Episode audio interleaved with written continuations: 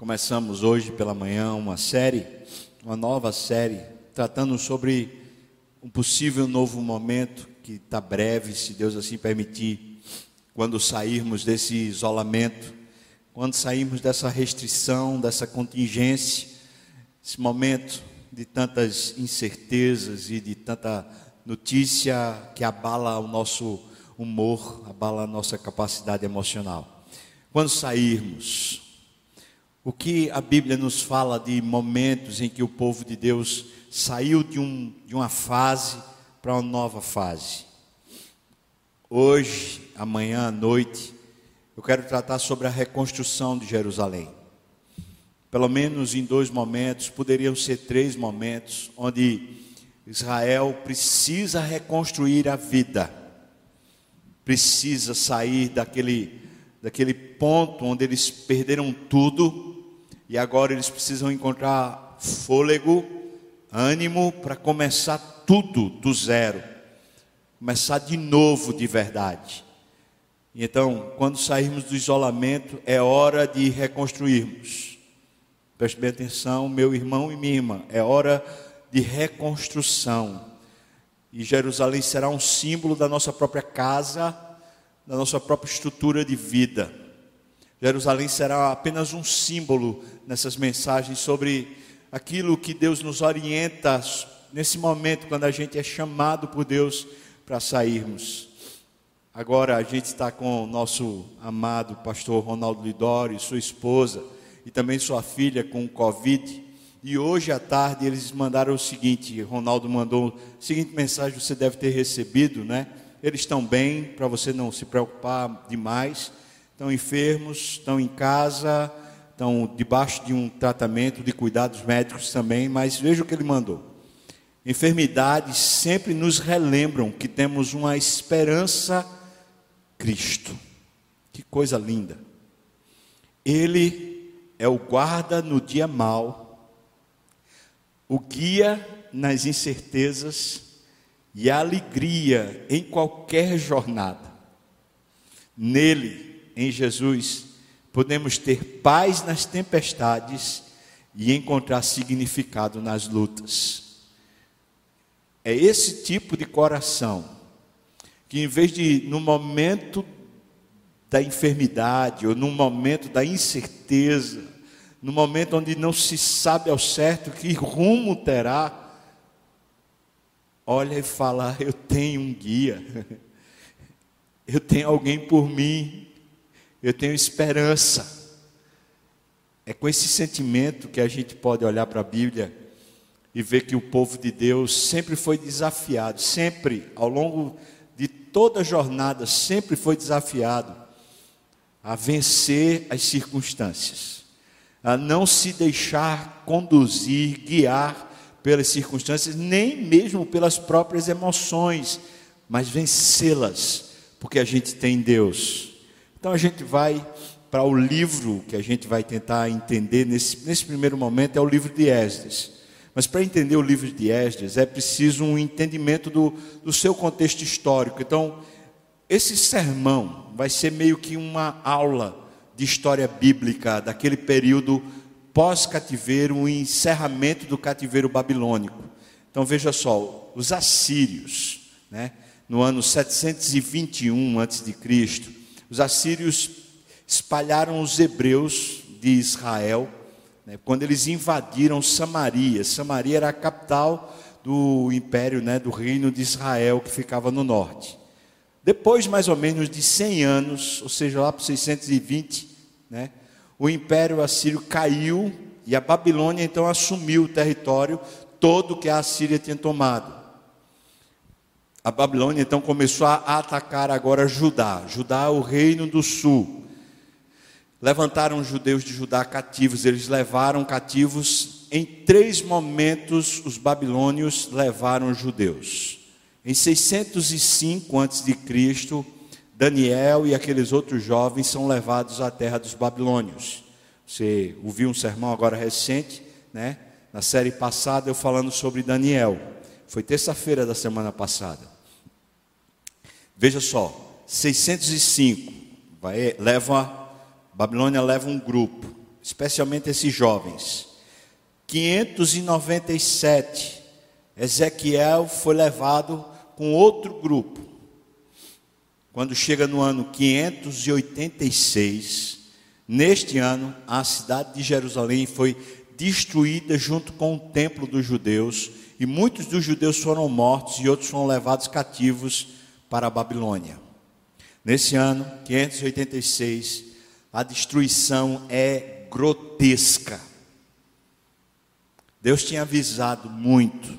Deus tinha avisado a Israel, o reino do norte. Deus levantou vários profetas, mas os reis nunca temeram ao Senhor e o povo foi sendo levado pela própria iniquidade dos reis, e então Samaria foi subjugada no ano 720. Agora, no ano 586, a gente vai encontrar Judá e Jerusalém, a capital de Judá, sendo destruída completamente. Não ficou pedra sobre pedra. Os muros de Jerusalém foram totalmente destruídos e o templo, aquilo que os israelitas, os judeus consideravam como sendo a coisa mais preciosa que eles tinham. Eles entendiam inclusive que aquilo ali era o trono de Deus na terra, foi destruído pelos babilônios e a esperança de Israel, a alegria de Israel, a soberania de Israel foram levados juntos. É fato que nem todos os, os judeus foram levados, alguns que eram pobres foram deixados na terra. E o profeta Jeremias, que é contemporâneo dessa época, ele foi, foi dada a ele a escolha de vai com Babilônia ou fica em Jerusalém com os pobres e aqueles que não têm mais condições de nada.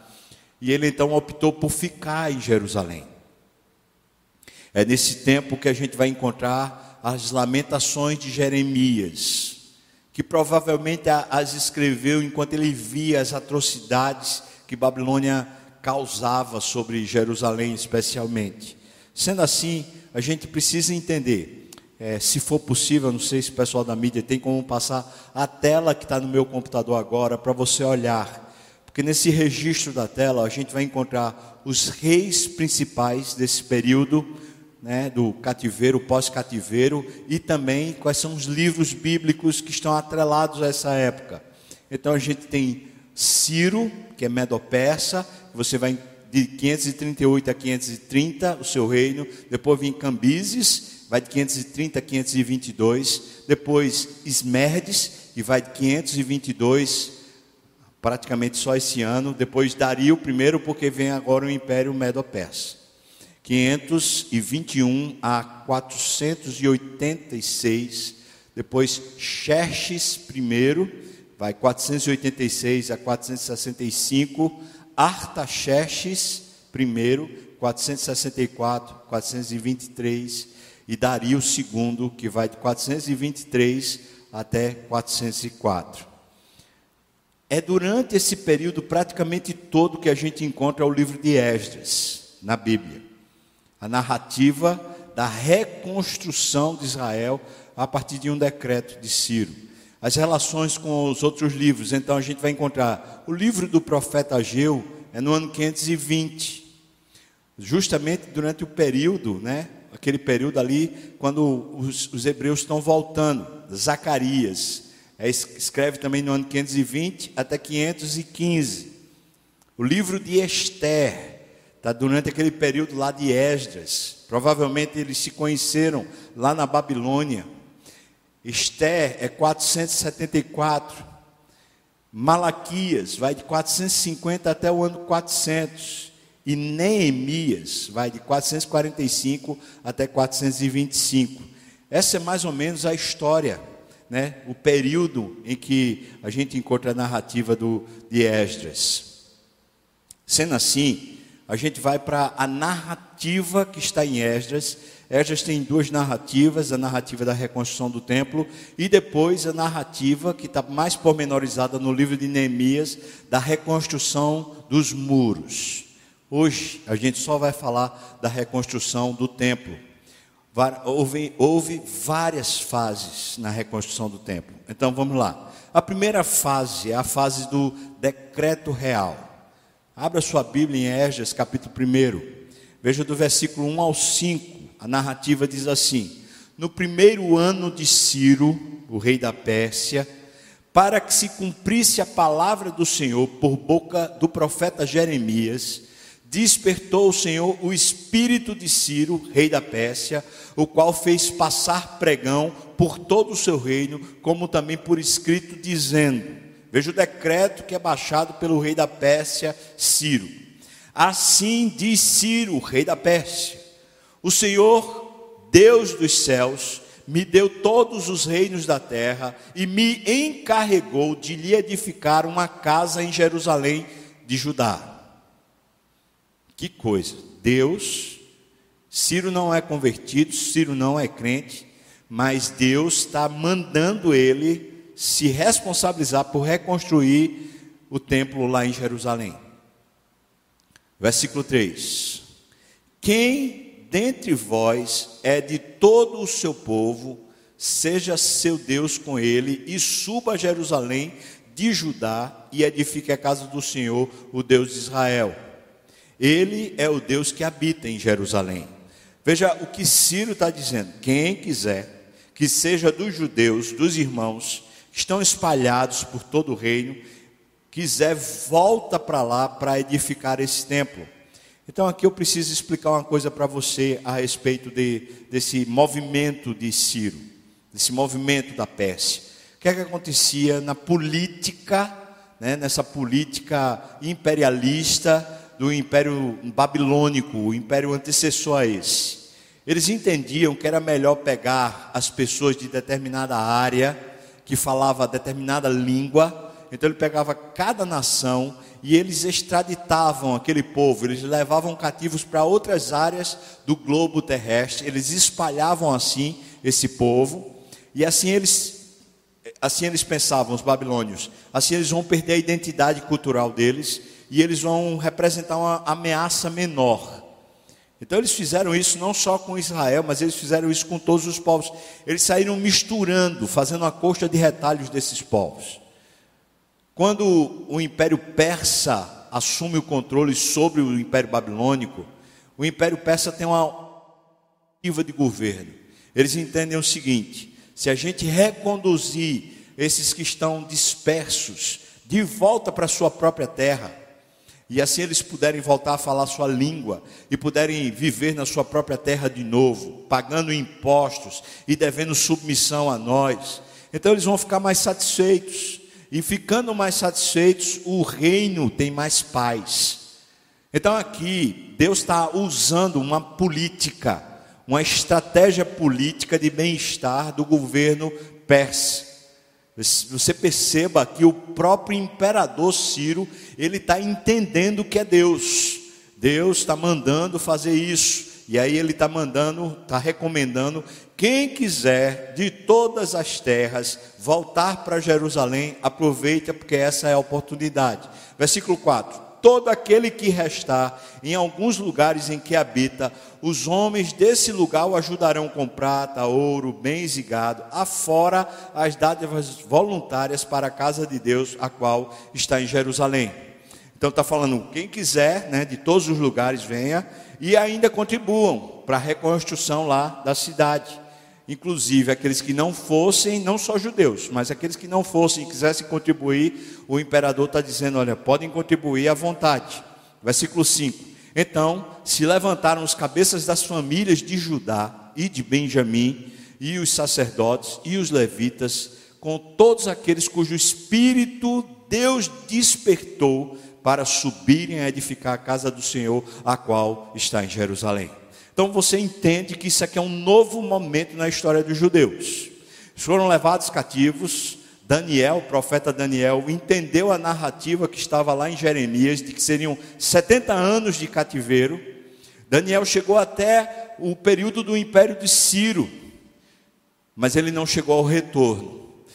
Então chega na hora do retorno, Deus desperta Sírio, Ciro, e Ciro então manda esse decreto para todo o reino, para que todos os judeus que quisessem voltar, agora era a oportunidade de voltar, e para que todos aqueles que quisessem do reino contribuir com a reconstrução do templo, do templo que ele fala, o Deus que habita lá em Jerusalém, então está na hora de ajudar a reconstruir.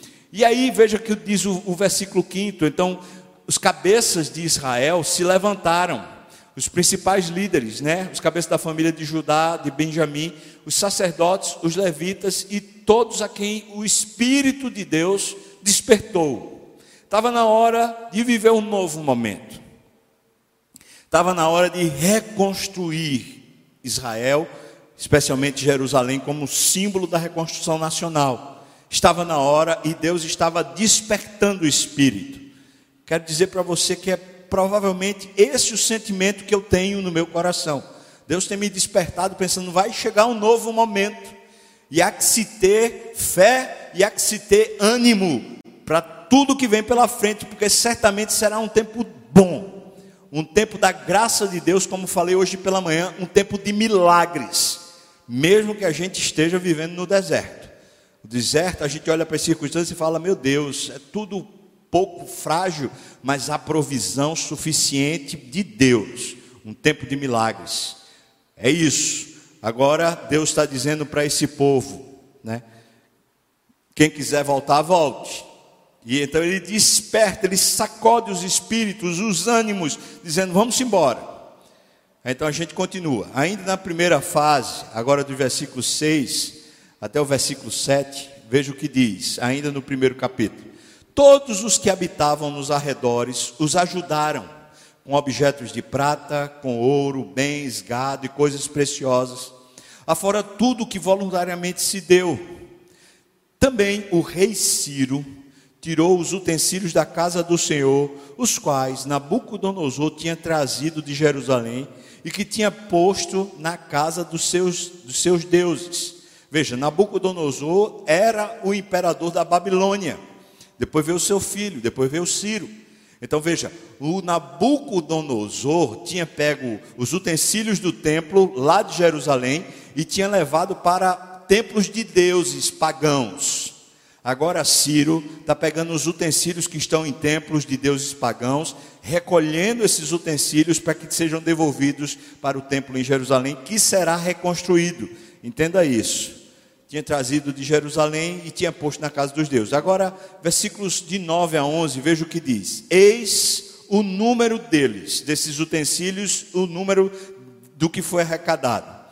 30 bacias de ouro. Eu não sei a pesagem, eu procurei saber, mas não tem precisão a respeito da pesagem, então eu não posso dar o valor que seria isso, como eu fiz dando o valor da oferta que Davi entregou.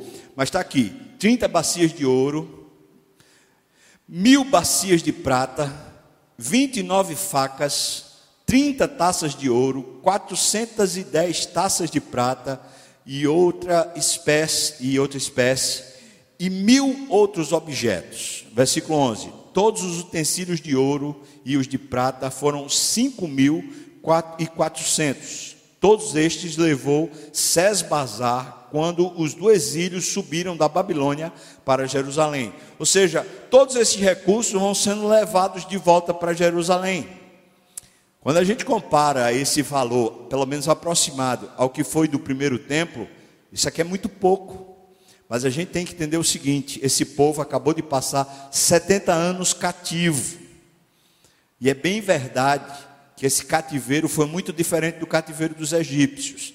Nesse cativeiro, eles prosperaram, eles até enriqueceram, eles, eles viviam bem, confortavelmente, só que eles viviam sem estar na sua terra, sem estar na sua própria língua, e sem ter mais o templo, que era uma joia preciosa para Israel. Então, o que é que está acontecendo aqui nesse momento? No momento do retorno, eles estão ajudando com o que podem, mas você tem que lembrar: os últimos 70 anos, eles perderam, eles tinham perdido tudo que eles tinham quando saíram de Israel, tudo, irmãos, olha a pressão, tudo. Eles saíram com a roupa do corpo e olhe lá. Alguns prosperaram, como por exemplo Daniel, prosperou bastante.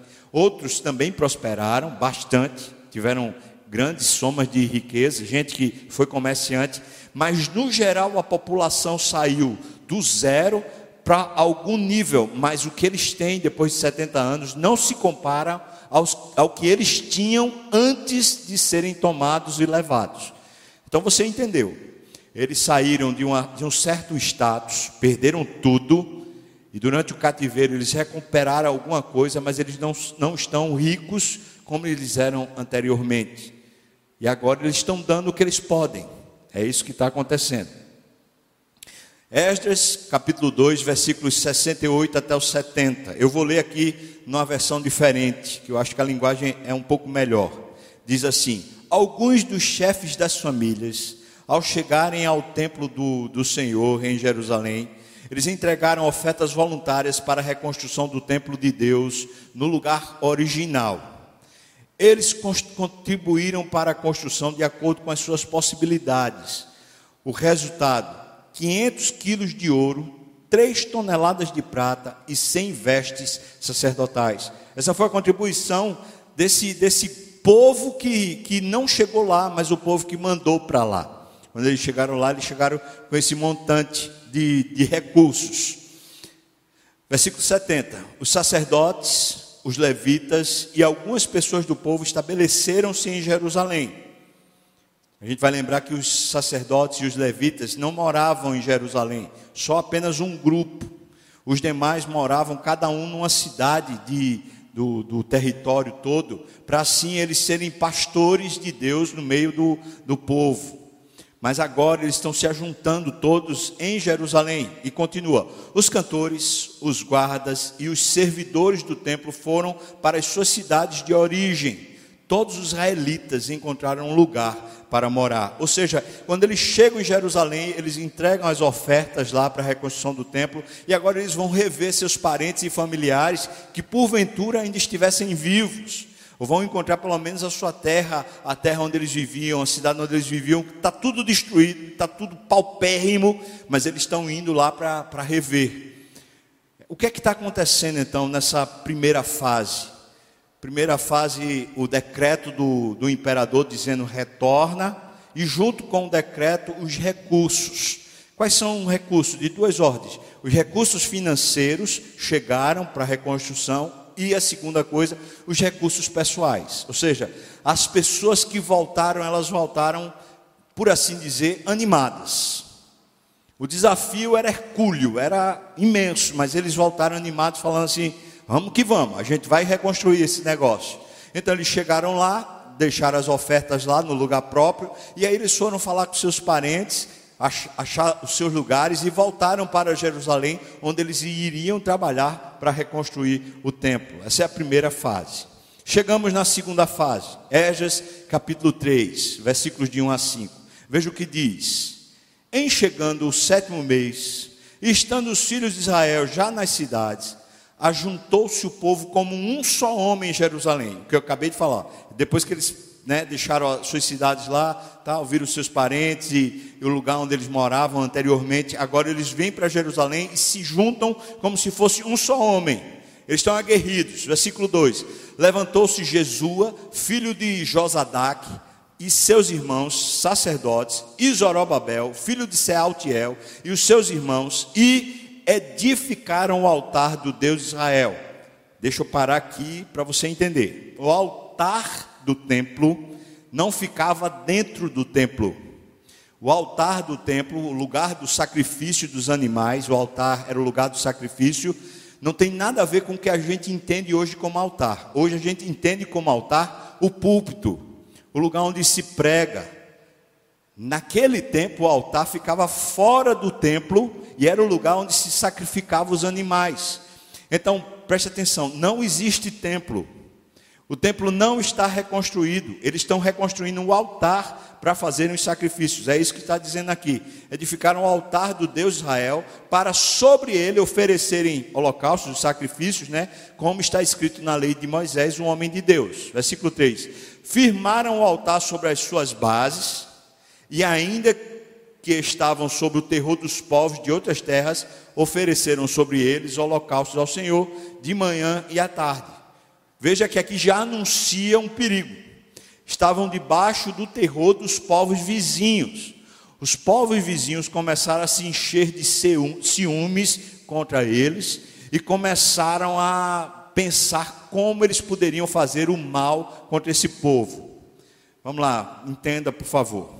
Esse povo está destruído financeiramente. Esse povo é um povo que não tem exército.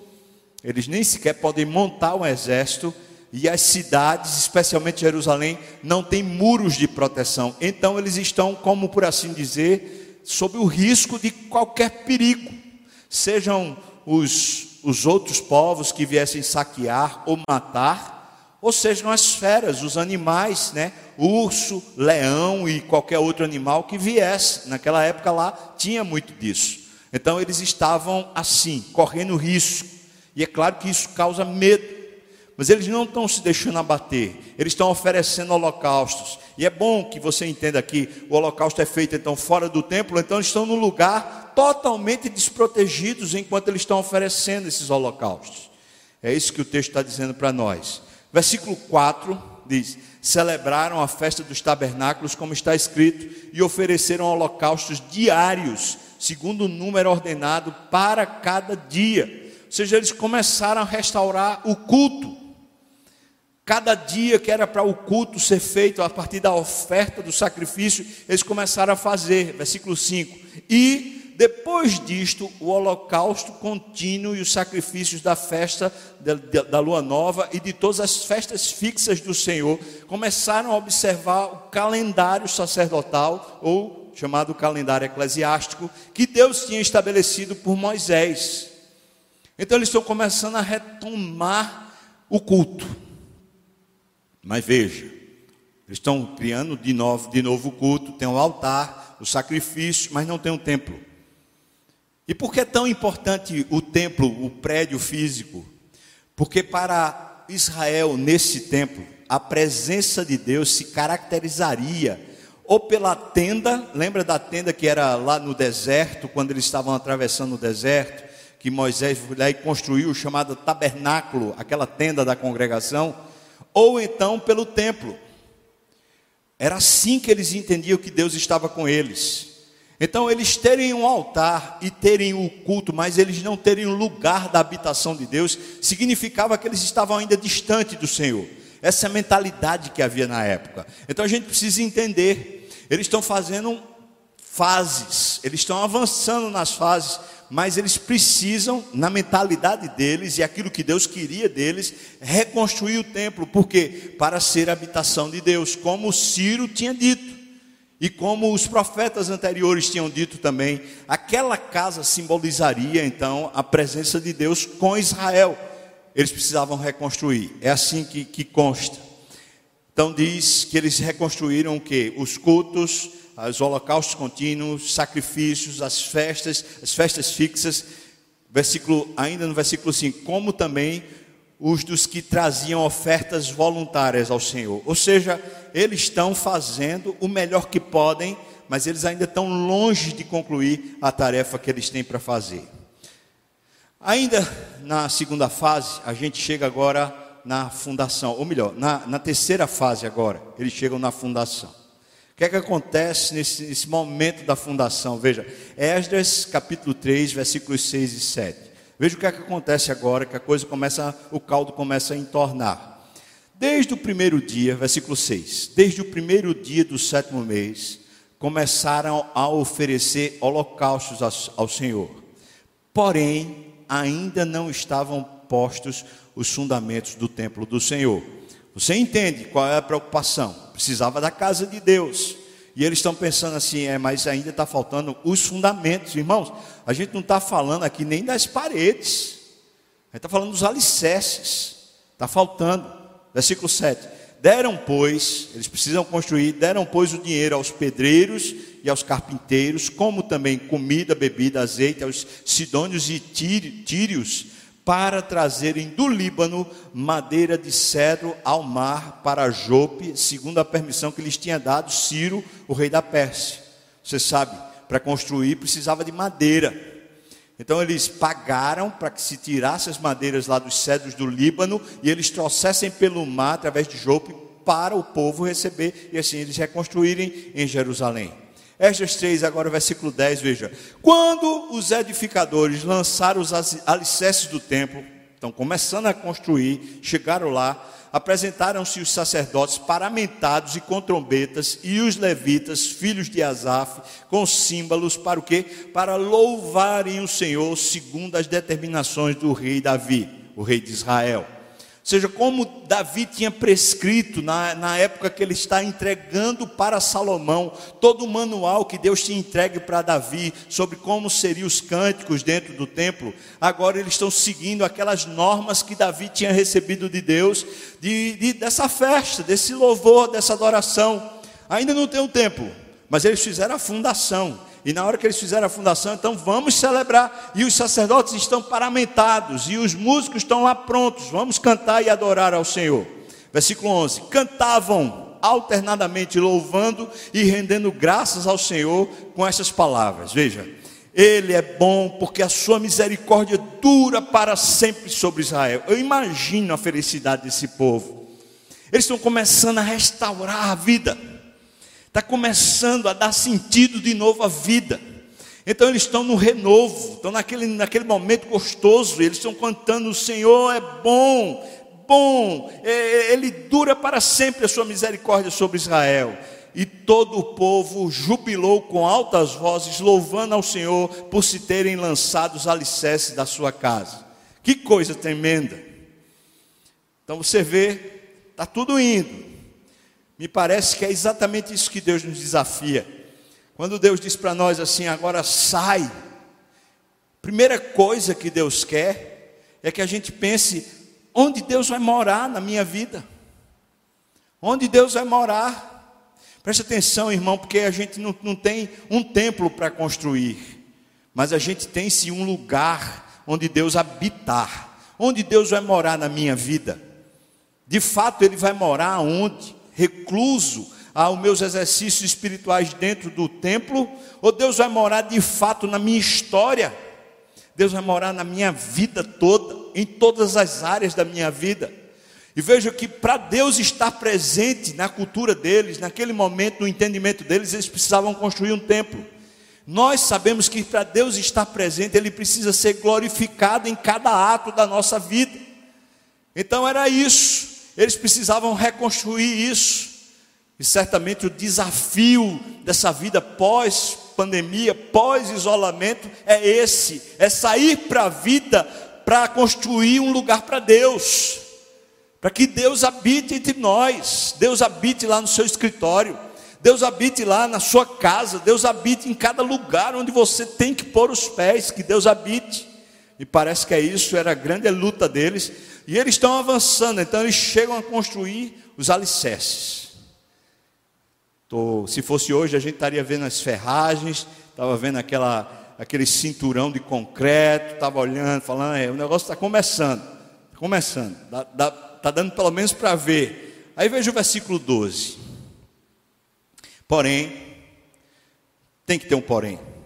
Muitos dos sacerdotes e levitas, cabeças de famílias, os chefes, os chefes, sacerdotes e levitas, os cabeças de família, aqueles que ficavam na porta da cidade, os conselheiros, os orientadores, os guias, esses que são que fazem a mente do povo. Muitos dos sacerdotes e levitas e cabeças de famílias já idosos que viram a primeira casa, ou seja, aquela que foi destruída quando Nabucodonosor invadiu Aquele templo de Salomão, que era uma suntuosidade, uma beleza, cheia de riqueza, com aquela quantidade de ouro, de prata, de bronze que a gente já viu. Tudo aquilo lá, esse pessoal tinha visto, a primeira casa. Quando eles viram a segunda casa, diz aqui o versículo 12: choraram em alta voz, quando à sua vista foram lançados os alicerces dessa casa. Não, aqui não é choro de alegria, não é choro de tristeza. E sabe por que o choro de tristeza? Porque eles faziam comparação. Esse segundo templo, ele era menor fisicamente. Ele não tinha os recursos que o outro tinha tido. Então, aqueles que viveram a primeira experiência, agora nessa segunda experiência, eles estão pensando: meu Deus, que pobreza, a que ponto chegamos? Meu Pai do céu, isso aqui está tá muito pequeno, está muito fraco, está muito deteriorado. Uma grande enfermidade que acontece dentro do nosso coração é a comparação. Se a gente vai sair em direção a uma reconstrução de vida, por favor, deixa para trás o que ficou para trás. A gente vai sair para uma reconstrução, vamos avançar e vamos começar a pensar nos propósitos de Deus, construir um lugar para Deus na nossa vida, que Deus possa ter um lugar sempre no centro da nossa vida, mas não vamos pensar no passado. Então, veja, continua. Muitos, no entanto, né, os que não eram esses que, que conheceram o antigo templo, Muitos, no entanto, levantaram as vozes com gritos de alegria. Continua, versículo 13. De maneira que não se podia discernir as vozes de alegria das vozes do choro do povo, pois o povo jubilava com tão grandes gritos que as vozes se ouviam de muito longe. Então, quer dizer, se o povo que estava feliz cantava e gritava, você imagina os que estavam tristes, os gritos que eles davam também. Então a gente vê que o povo ficou meio dividido. Queria falar com você a respeito disso, porque nesse retorno eu penso que uma das coisas que pode acontecer é a gente ficar meio dividido. Um grupo vai ficar com mais medo, não só medo de sair, como medo de abraçar, medo de mostrar um calor humano mais físico, mais tátil, gente que vai querer ficar mais distante. E eu estou falando isso não é logo no primeiro momento, estou falando de depois também. Enquanto vão ter outros, talvez assim mais parecido comigo, que quer abraçar, que quer mostrar carinho assim, dizendo: Olha, você está aqui, eu, eu gosto de você. Mas eu queria dizer para você que tanto um quanto o outro não precisa ficar abalado. A gente vai respeitar os que precisam manter a distância e a gente vai respeitar na hora que puder sair, na hora que já não correr mais risco, a gente vai respeitar também os que quiserem abraçar seja, vai fazer parte do processo, mas eu diria que aqui a divisão é muito pior, porque é uma divisão de comparação. E talvez no meio da igreja vai ficar aquela comparação: ah, naquele tempo, quando a gente tinha um culto, a gente se abraçava, e agora a gente não pode nem se abraçar. Ah, sabe esse tipo de coisa? Preste atenção nisso, porque quando Deus nos desafia, Deus nos desafia a pôr Deus, ter um lugar para Deus. Vamos continuar. Na terceira fase do templo, a gente encontra um desânimo. É isso que começa a acontecer. Esdras capítulo 4, versículo de 1 a 5 diz: Ouvindo os adversários de Judá e Benjamim, que os que voltaram do cativeiro edificavam o templo ao Senhor, o Deus de Israel, chegando-se a Zorobabel e aos cabeças de famílias, lhes disseram: Olha, deixa-nos edificar convosco, porque como vós buscaremos a vosso Deus. Isso é mentira. Esse povo de fora, lembra que já está aqui no texto anterior dizendo que eles já estavam enciumados e que eles já estavam querendo fazer o mal. Pois esse povo agora está disfarçando, dizendo assim: deixa a gente participar também com vocês, para a gente buscar a Deus. E continua: como também já lhe sacrificamos desde o dia em que Esar-Radon, o rei da Síria, que nos fez subir para aqui. Você está dizendo, nós fomos trazidos para cá pelo reino da Síria e agora a gente também quer sacrificar junto com vocês. Versículo 3. Porém, Zorobabel, que é o chefe, é o líder deles lá, Zorobabel, Jesua e os outros cabeças de famílias lhes responderam: Nada tendes conosco na edificação da casa do nosso Deus. Nós mesmos, sozinhos, a edificaremos ao Senhor Deus de Israel eu vejo aqui que nesse momento onde a gente começa a viver a vida de novo, um grande risco é a gente querer apoio para a reconstrução da nossa vida naqueles que não comungam da nossa fé, naqueles que não comungam do nosso Deus. Como a gente vai construir uma casa para Deus, abrindo mão de que vivamos viver para Deus. Imagine, por exemplo, se você vai abrir uma nova, uma nova empresa, uma sociedade com uma pessoa que não comunga do mesmo Deus. E aí você tem valores espirituais, Você pega e diz assim: olha, eu vou pagar os impostos corretos, eu vou ser justo com os meus funcionários, eu vou ser generoso. Tudo isso é sinal da sua vida com Deus.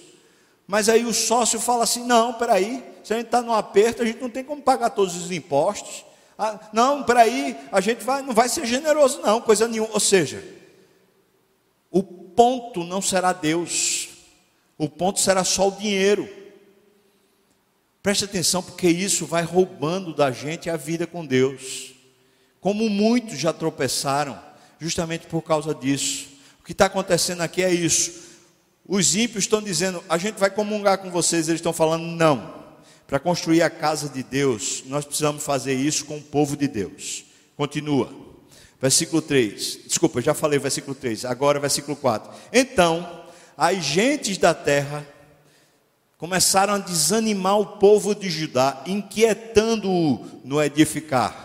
Veja, veja a, a tramonha deles, versículo 5: alugaram contra eles conselheiros para frustrarem o seu plano. Todos os dias de Ciro, rei da Pérsia, até o reinado de Dario, rei da Pérsia, ao todo 17 anos eles ficaram ali frustrando. Introduziram conselheiros falsos, gente para ficar o tempo todo mitigando a fé já que eles não podiam fazer parte, então eles se tornaram obstáculo. Eles começaram a obstruir o processo, e o que aconteceu foi que houve um desânimo. Sabe o que aconteceu nesse momento da jornada? O povo parou, parou de construir. Verdade. Ficou o templo lá só no alicerce, e eles pararam por 17 anos. Sabe por quê? Porque isso suscitou intriga no meio do povo. E eu penso nisso, irmão. Quando a gente chegar para reconstruir a nossa vida, se a gente deixa o espírito da intriga começar a tomar o nosso coração, então em vez de a gente construir uma casa para Deus na nossa vida, a gente está construindo um lugar para o diabo morar. E pode ter certeza que quando a gente constrói um lugar para o diabo morar, empanca a jornada da nossa vida. Então não estou falando para a gente ser amistoso com, com quem não é fiel a Deus. Mas o fato é que se a gente vai se deixando tomar pelas intrigas, pela oposição, a gente desanima e a gente emperra. Vou até dizer o seguinte: é muito provavelmente que muitos que estão desanimados agora, estão desanimados justamente por causa disso, porque deixaram as vozes do diabo ficarem o tempo todo assaltando seu coração, deixaram as vozes do inimigo ficarem colocando obstáculos sobre a sua vida o que você pretende construir na sua vida? Uma reputação, uma riqueza, um patrimônio, ou você pretende construir para Deus um lugar na sua vida? O que é que você pretende construir? Esdras capítulo 4, versículos 6 a 8, a difamação continua. Veja, no princípio do reinado de Assuero, Assuero é aquele de Esté. Você lembra disso? Lembra? Pois é, Assuero é aquele de Esté. Então, no princípio do reinado de Assuero, escreveram uma acusação contra os habitantes de Judá e de Jerusalém. A carta estava escrita em caracteres aramaico e na língua siríaca. Versículo 8. Reum, o comandante, e Sinzai, o escrivão, escreveram contra Jerusalém uma carta ao rei Artaxerxes, que é Assuero. Veja a tramóia, eles ficaram insuflando dentro do povo e também escreveram para o rei cartas de denúncia. Na verdade, aqui está falando de uma carta, mas se você ler o texto completo, você vai ver que mais duas cartas também foram escritas de denúncia, causando intriga, dizendo para o rei assim: olha, eles estão aqui querendo fazer rebelião contra o Senhor. E a perseguição então estava como se fosse acontecer, e é claro que isso fez o povo que estava reconstruindo começar a pensar: pronto, agora, agora a gente vai ser tido por insubmisso, por infiel ao rei lá, ao imperador, e ele vai vir com o exército para nos matar. E isso causa medo. As circunstâncias que começaram tão bem, eles animados, como um só homem, agora as circunstâncias ruíram por que ruíram? Porque começou gente com inveja a causar intriga no meio deles e também fora começaram a tra trazer denúncias que não tinham fundamento. Então a construção parou durante 17 anos. A gente chega na quarta fase. O templo vai voltar a ser reconstruído. Eu queria que você acompanhasse comigo. Esdras capítulo 5, versículos 1 e 2 diz: Ora, os profetas Ageu e Zacarias, filho de Ido, profetizaram aos judeus que estavam em Judá e em Jerusalém, em nome do Deus de Israel, cujo espírito estava com eles. Isso é 17 anos depois, tá? Então se dispuseram Zorobabel, o filho de Sealtiel, e Jesua, o filho de Josadac, e começaram a edificar a casa de Deus, a qual está em Jerusalém, e com eles os referidos profetas de Deus, ou seja, Ageu e Zacarias, que os ajudavam. Então Deus levanta um profeta, dois profetas, e começa a falar à nação com propriedade para que seja restaurado, e os líderes ganham ânimo de novo e dizem: Vamos restaurar. Veja como está lá no livro de Ageu, capítulo 1, versículos 3 a 6 diz: Veio, pois, a palavra do Senhor por intermédio do profeta Ageu para esse povo, né? Dizendo: Acaso é tempo de habitardes vós em casas apaineladas, enquanto esta casa, a casa do Senhor, permanece em ruínas, só está lá é, o, o alicerce?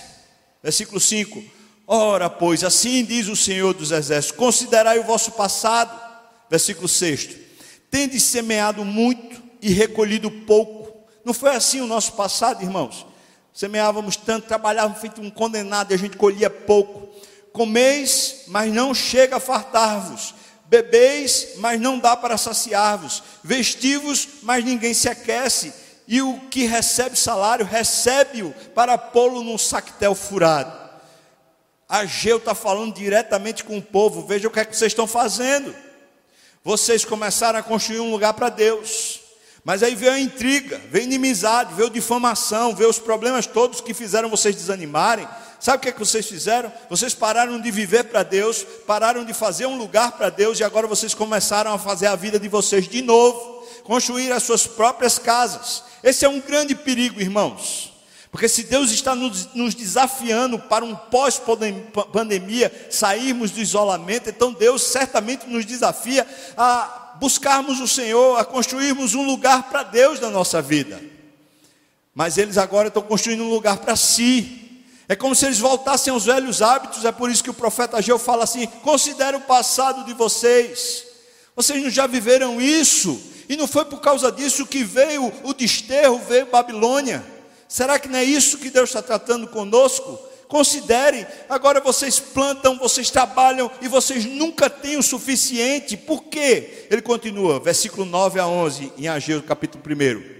Esperaste o muito, trabalhou que só esperava que fosse muito, e eis que veio a ser pouco. E, e esse pouco, quando o trouxeste para casa, eu com um assopro dissipei, ou seja, não valeu de nada, porque não era fruto da sua fidelidade, você não estava me colocando em primeiro lugar. Ele continua: Por quê? Diz o Senhor dos Exércitos: Por causa da minha casa que permanece em ruínas, ao passo que cada um de vós corre por causa da sua própria casa. Versículo 9 que está dizendo isso. Ou seja, é por causa disso que não vale nada. Vocês perderam a prioridade de caminhar comigo. Agora vocês voltaram a vidinha de vocês para continuar construindo os seus próprios castelos seus próprios castelos de areia, as suas próprias vidinhas medíocres. Parem com isso. Continua, versículo 10. Por isso, por causa desse tipo de vida, por isso os céus sobre vós retêm o orvalho. Seja, por isso que a natureza começa a se levantar contra vocês. É por isso que a terra começa a protestar contra vocês. Diz: "E a terra e os seus frutos", versículo 11 eu fiz vir, veja Deus, eu fiz vir a seca sobre a terra e sobre os montes, seca sobre o cereal, sobre o vinho, sobre o azeite e sobre o que a terra produz, como também sobre os homens, sobre os animais e sobre todo o trabalho das mãos. Essa é a palavra de Ageu. O povo vinha começando a construir, começou as intrigas, começaram as difamações, as calúnias, os problemas. Eles pararam e aí eles falaram assim: bom, a gente vai construir cada um para si. E aí Ageu diz: como assim? Vocês não estão vendo o que é está acontecendo com vocês? Vocês trabalham feito condenado e no final vocês não têm absolutamente nada. E quando vocês têm que vocês trazem para a casa do Senhor alguma coisa, Deus sopra esse negócio porque não serve para nada. Não é fruto de uma vida dedicada a Deus.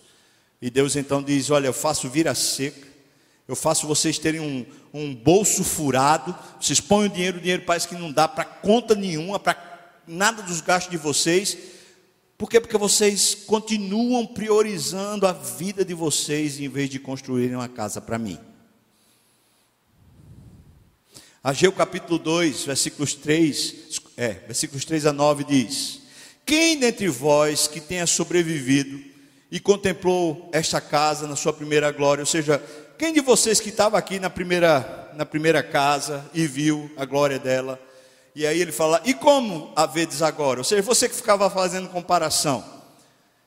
Não é ela, a de hoje, como nada aos vossos olhos? Versículo 4: Agora, pois, ser forte, Zorobabel, diz o Senhor, e ser forte, Josué, filho de Josadac. É, lá no, no livro de Esdras está Josua, aqui está Josué, filho de Josadac. Agora, interessante que Josué é o nome hebraico para Jesus, que é o nome, nome grego.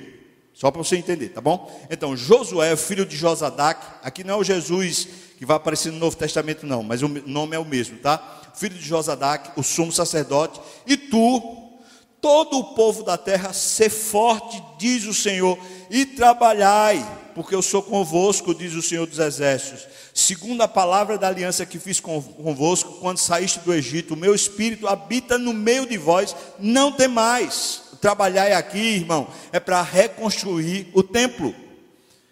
Ele não está dizendo para trabalhar para construir sua própria casa, não, mas tenham coragem, vocês que são os líderes, vocês do povo que estão aguerridos, tenham coragem, se fortaleçam, não desanimem. Vocês fizeram comparação, para com comparação e agora comecem a construir. Versículo 6. Pois assim diz o Senhor dos Exércitos: Ainda uma vez, dentro em pouco, eu farei abalar o céu, a terra, o mar e a terra seca. 7. Farei abalar todas as nações e as coisas preciosas de todas as nações virão e encherei de glória esta casa, diz o Senhor dos Exércitos. Aí veja o que ele diz no versículo 8: Minha é a prata, meu é o ouro, diz o Senhor dos Exércitos. E a glória desta última casa será maior do que a da primeira, diz o Senhor dos Exércitos, e, este, e este, neste lugar eu darei a paz, diz o Senhor dos Exércitos. Preste atenção que Deus está falando para aquele povo. Vocês ficam lutando para ter, para ter, para ter, tudo isso que vocês querem está em mim. Eu tenho a prata, eu tenho o ouro, eu tenho a glória, eu tenho as riquezas, eu tenho tudo o que vocês precisam. Agora vocês vivem correndo atrás do vento. E depois vocês estão cansados, vocês não têm tempo para mim. Voltem. Parem de fazer comparações. Agora se aquietem e comecem a trabalhar para construir uma casa para Deus, não uma casa para o ego, mas uma casa para Deus. Zacarias vai nessa mesma toada. Capítulo 6, versículos 12 e 13 diz: Faze coroas e põe-nas na cabeça de Josué, o filho de Josadac, o sumo sacerdote. Aí veja a profecia que Zacarias vai fazer a respeito desse Josué, o filho do sumo sacerdote, que vai assumir o, sacerdócio. Ele já era sacerdote, vai assumir o sacerdócio definitivo. Então, ele faz uma profecia, e veja que profecia maravilhosa e disse-lhe: Assim diz o Senhor dos Exércitos: Eis aqui o homem cujo nome é renovo. Meu Deus, ele está falando que Jesus, a palavra Jesus significa Salvador. Está dizendo, é o nome dele é renovo. Ele brotará do seu lugar e edificará o templo do Senhor. Olha, olha que coisa maravilhosa, essa profecia está se falando de Jesus. Agora, o Jesus que está falando aqui é o Jesus, filho de Deus, lá do Novo Testamento.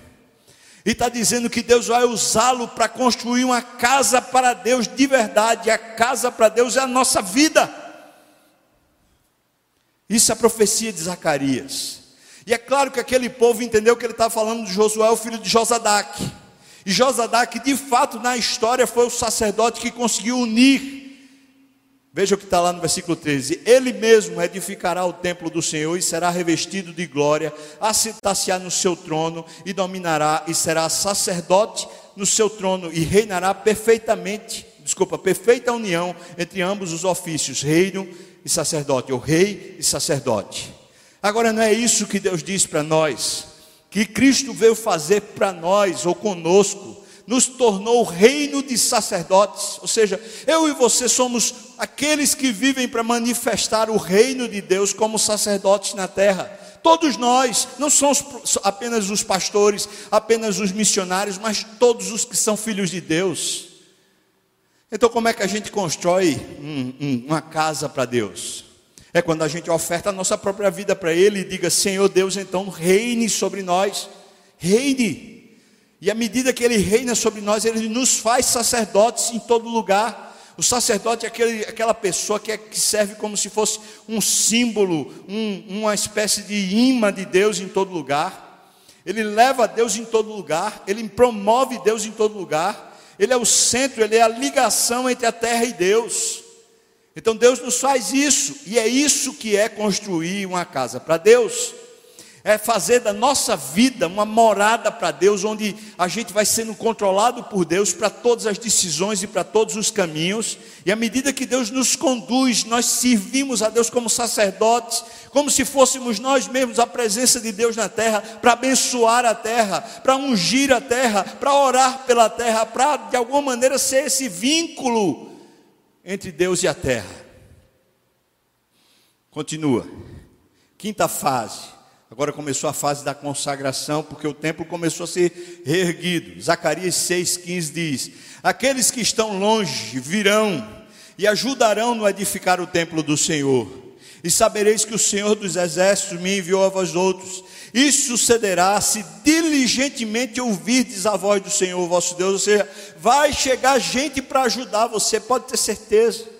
Mas comece no nome de Jesus a ter um norte na sua vida quando você sair da pandemia. O que é que você vai construir?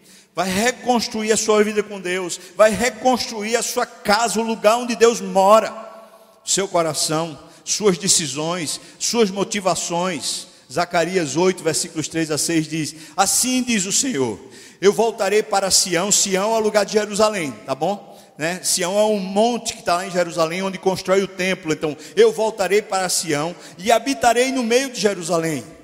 Ou seja, eu vou para aquela casa de novo, é isso que ele está dizendo. Jerusalém chamar-se-á a cidade fiel, e o monte do Senhor dos Exércitos, o Monte Santo.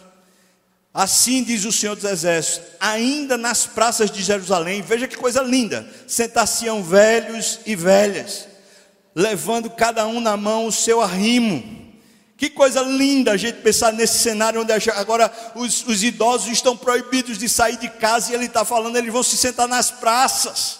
Louvado seja Deus, né? Por causa da sua muita idade. Versículo 5: As praças da cidade se encherão de meninos e meninas e nelas brincarão. Aleluia. Versículo 6: Assim diz o Senhor dos Exércitos: Se isto for maravilhoso aos olhos do restante do povo naqueles dias, será também maravilhoso aos meus olhos, diz o Senhor dos Exércitos. Ele faz uma pergunta, né? Não será assim também maravilhoso aos meus olhos? Claro que sim. Ou seja, veja que Deus quer reconstruir a nossa vida, irmão.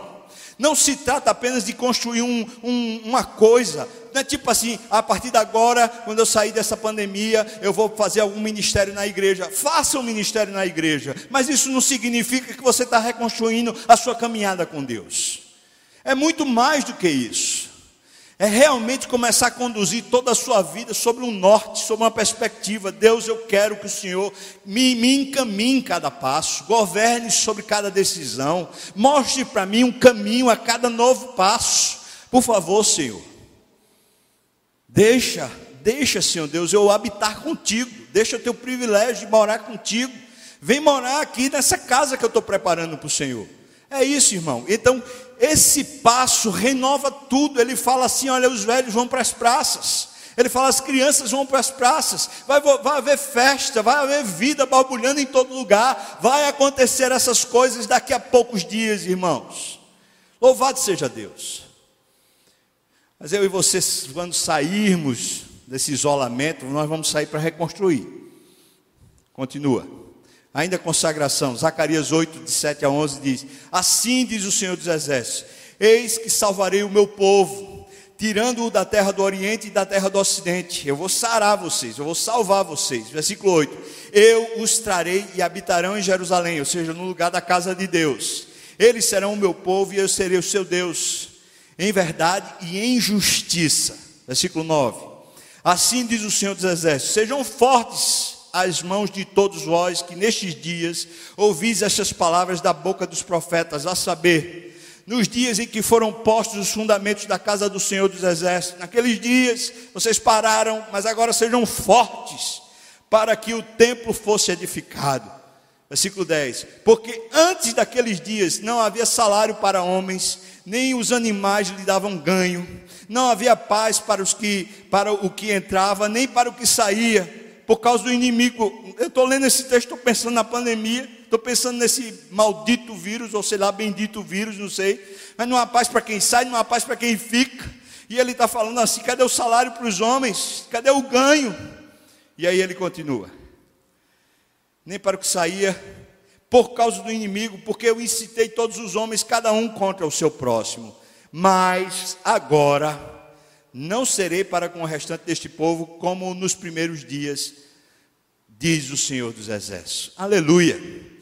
Continua, Zacarias 8, 12 a 15 fala: Porque haverá sementeira de paz, e, vide dará, e a vide dará o seu fruto, a terra a sua novidade, e os céus o seu orvalho. E é impressionante, né? Eu não sei, eu não consigo precisar até que ponto é a verdade, mas a quantidade de coisa que a natureza está começando a mostrar para nós, só porque a gente deu uma parada.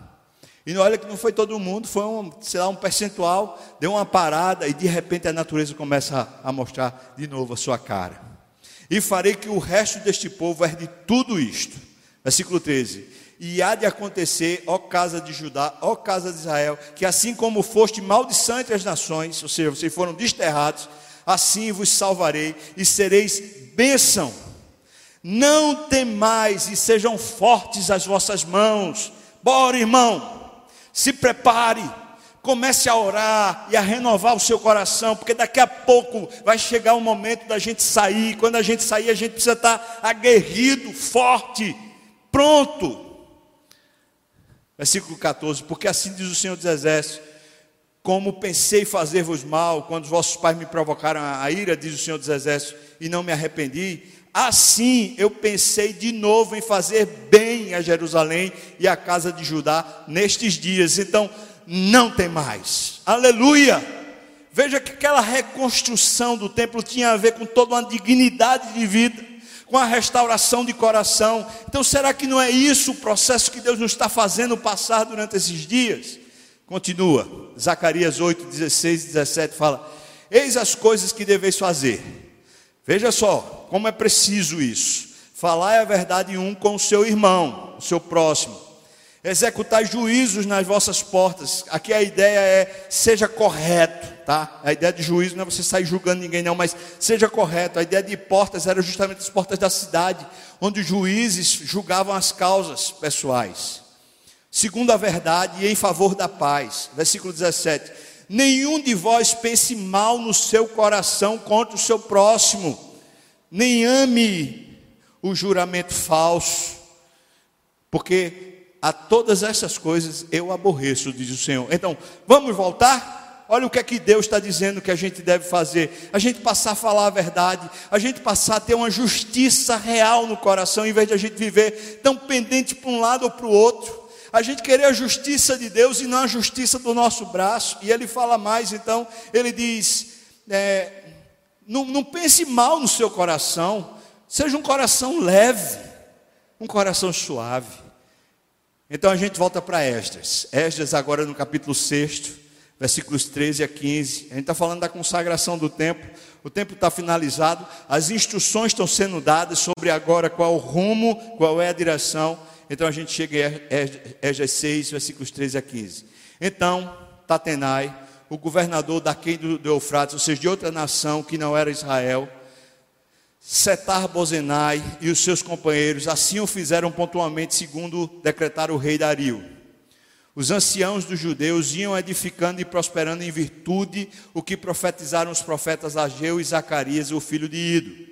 Edificaram a casa e a terminaram segundo o mandado do Deus de Israel e segundo o decreto de Ciro, de Dario e de Artaxerxes, o rei da Pérsia. Veja o período que isso durou. Versículo 15. Acabou-se esta casa no terceiro dia do mês de Adar, no sexto ano do reinado do rei Dario. Acabou, finalmente, chegou lá. agora Esdras 6, 16 a 18. Os filhos de Israel, os sacerdotes, os levitas e o restante dos exilados celebraram com regozijo a dedicação desta casa de Deus. Para a dedicação desta casa de Deus, eles ofereceram 100 novilhos, 200 carneiros, 400 cordeiros e 12 cabritos para a oferta pelo pecado de todo Israel, segundo o número das tribos de Israel.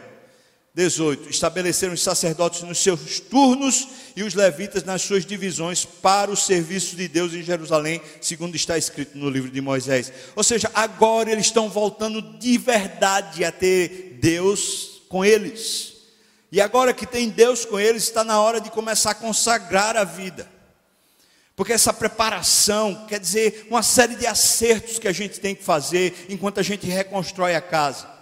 Mas uma vez construída, está na hora da gente consagrar de verdade e dizer: Senhor Deus, quero te servir com tudo que eu tenho, com tudo que eu posso, com tudo que tenho fôlego para viver, eu quero te servir. Continua, Esdras 7, de 1 a 10 diz: Passadas essas coisas, no reinado de Artaxerxes, o rei da Pérsia, versículo 5: Esdras subiu da Babilônia. Ele era escriba versado na lei de Moisés. Veja só, Esdras não tinha vindo no começo dessa construção, não. Agora que o templo está construído, é que Esdras está vindo. Ele era escriba versado na lei de Moisés, dada pelo Senhor, Deus de Israel, e segundo a boa mão do Senhor, o seu Deus, que estava sobre ele, o rei lhe concedeu tudo quanto lhe pedira. Versículo 7. Também subiram a Jerusalém alguns dos filhos de Israel, os sacerdotes, dos levitas, dos cantores, dos porteiros, dos servidores do templo. Estava na hora de consagrar, então estava na hora de ter cada, cada um na sua função para fazer funcionar a casa de Deus. Dos levitas, dos cantores, dos porteiros, dos servidores do templo, no sétimo ano do rei Artaxerxes. Versículo 8. Esdras chegou a Jerusalém no quinto mês, no sétimo ano deste rei pois no primeiro dia do primeiro mês ele partiu da Babilônia, e no primeiro dia do quinto mês ele chegou a Jerusalém. São mais de mil quilômetros de, de travessia. Ele chegou a Jerusalém segundo a boa mão do seu Deus sobre ele. Versículo 10: Porque Esdras tinha disposto o coração para buscar a lei do Senhor e para cumprir e para ensinar em Israel os seus estatutos e os seus juízos. Agora que a construção está feita, então agora vamos aprender a viver com Deus. Como é que a gente aprende a viver com Deus? É isso aqui, a gente começa a servi-lo. E aí sim os ministérios da igreja nos ajudam a aprender a servir a Deus. Mas a gente serve a Deus porque a gente já está vivendo com Ele, porque Ele já está no nosso meio. Agora a gente aprende.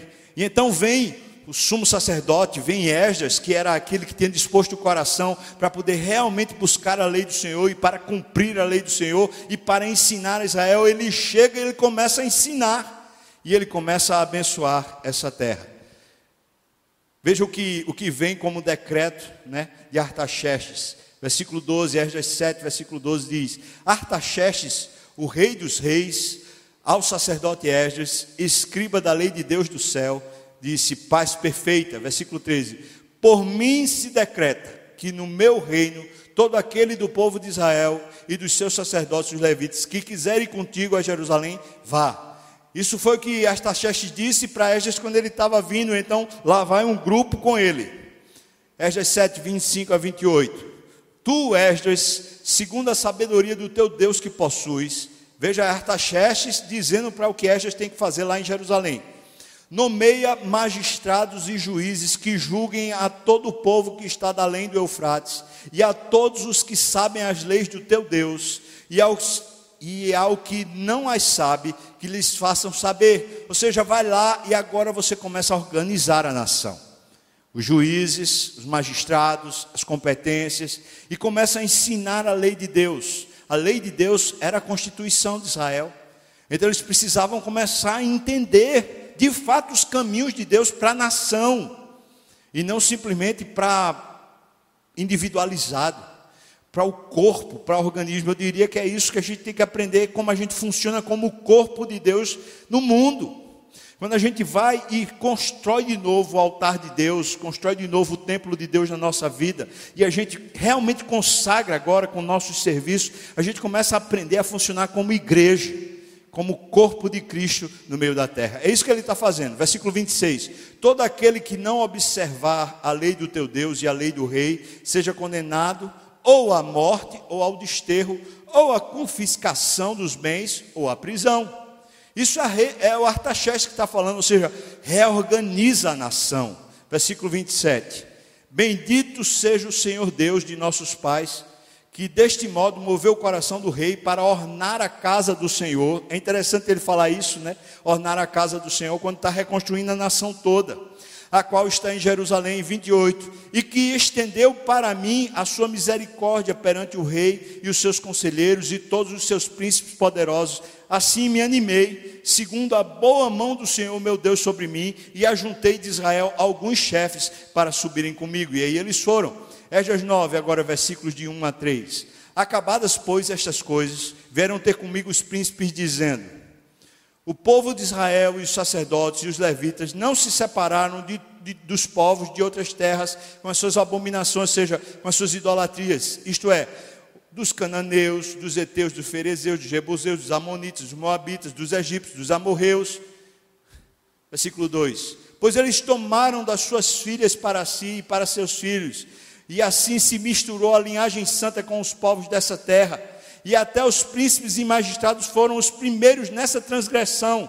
Versículo 3: ouvindo, ouvindo, ouvindo eu tal coisa, eu rasguei as minhas vestes e o meu manto, e arranquei os meus cabelos da cabeça e da barba, e me assentei atônito. Isso é Esdras. Agora que ele está reconstruindo o coração da nação, então ele olha e fala: o caos está aqui dentro. Esse povo não adora a Deus, esse povo é um povo idólatra. É por isso então que eles desanimaram, é por isso que eles perderam o passo, porque eles se misturaram com os outros povos. Aquilo que não deveria acontecer, aconteceu, é por isso que eles perderam o compasso. Aí ele vai orar. Veja, veja a oração. Versículo 4: Então se ajuntaram a mim todos os que tremiam das palavras do Deus de Israel por causa da transgressão dos do cativeiro, porém eu permaneci assentado, atônito, até o sacrifício da tarde. Na hora do sacrifício da tarde, levantei-me da minha humilhação, com as vestes e o manto já rasgados, e me pus de joelhos, estendi as mãos para o Senhor, meu Deus, e disse: Veja que oração.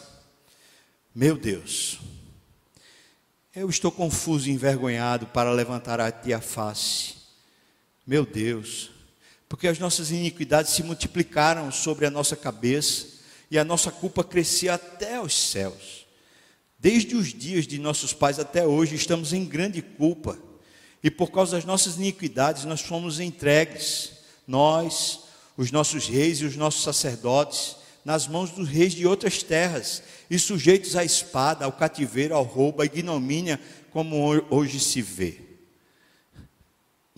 Agora, por breve momento, se nos manifestou a graça da parte do Senhor, nosso Deus, para nos deixar alguns que escapem, para dar-nos estabilidade no seu santo lugar, para nos alumiar os olhos, ó Deus nosso, e para nos dar um pouco de vida da nossa servidão. Porque somos nós, desculpa, porque somos servos, porém a nossa servidão não nos desamparou o nosso Deus. Antes estendeu sobre nós a sua misericórdia e achamos favor perante os reis da Pérsia para nos reviver, para levantar a casa do nosso Deus, para restaurar as ruínas e para que nos desse um muro de segurança em Judá e em Jerusalém. Versículo 10. Agora, ó nosso Deus, que diremos depois disto? Pois deixamos os teus mandamentos que ordenaste por intermédio dos teus servos, os profetas, dizendo: A terra em que entrais para possuir é terra imunda pela imundícia dos seus povos, pela abominação com que na sua corrupção a encheram de uma extremidade à outra. Essa é a oração de confissão de Esdras. É como se ele dissesse: Senhor, a gente precisa voltar de novo. Sabe, irmãos, Deus está dando uma, uma reconstrução para a gente. E muitas das lições que a gente tem aprendido ao longo desse período, elas agora nos servem, porque daqui a pouco, pode ter certeza, a gente vai ter que começar a sair de novo. E a vida não precisa ser como era antes, porque ela não será. A gente tem um rumo.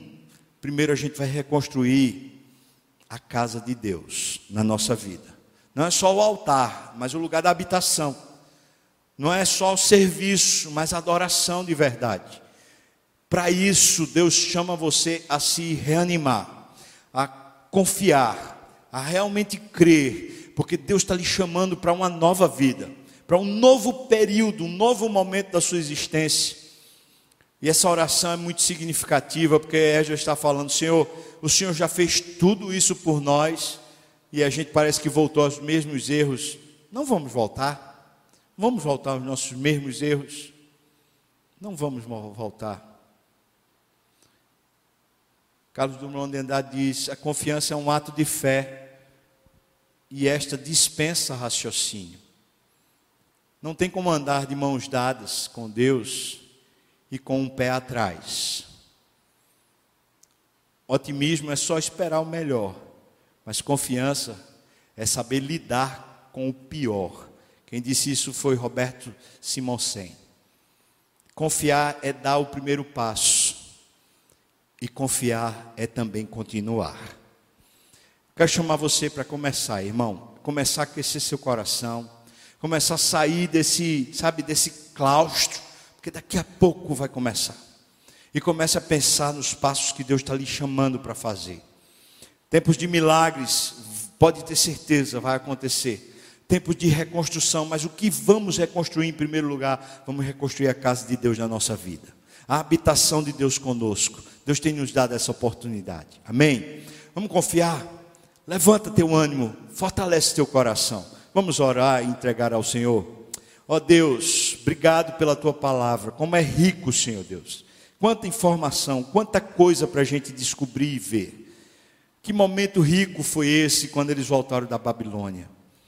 Obrigado, Senhor, porque tu nos mostra como aquele povo andou, tropeçou, a sua misericórdia foi com eles e eles voltaram.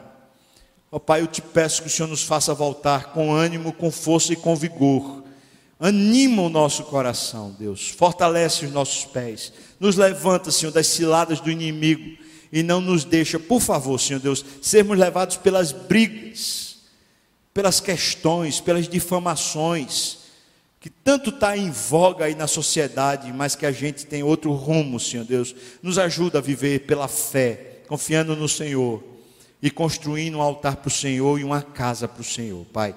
Abençoa cada um dos meus irmãos e irmãs, fortalece o vigor e a fé, fortalece o ânimo e a esperança, Senhor Deus. Traz lucidez, isso eu te peço no nome de Jesus. E que a graça do nosso Senhor e Salvador Jesus Cristo, o amor de Deus, o nosso querido e amado Pai, a comunhão, o consolo, a bênção, o poder, o avivamento do Espírito venha sobre nós, o povo do Senhor, não só agora, mas até quando o Senhor voltar e nos chamar de volta para si mesmo. Aleluia. Amém. Vamos cantar, irmãos.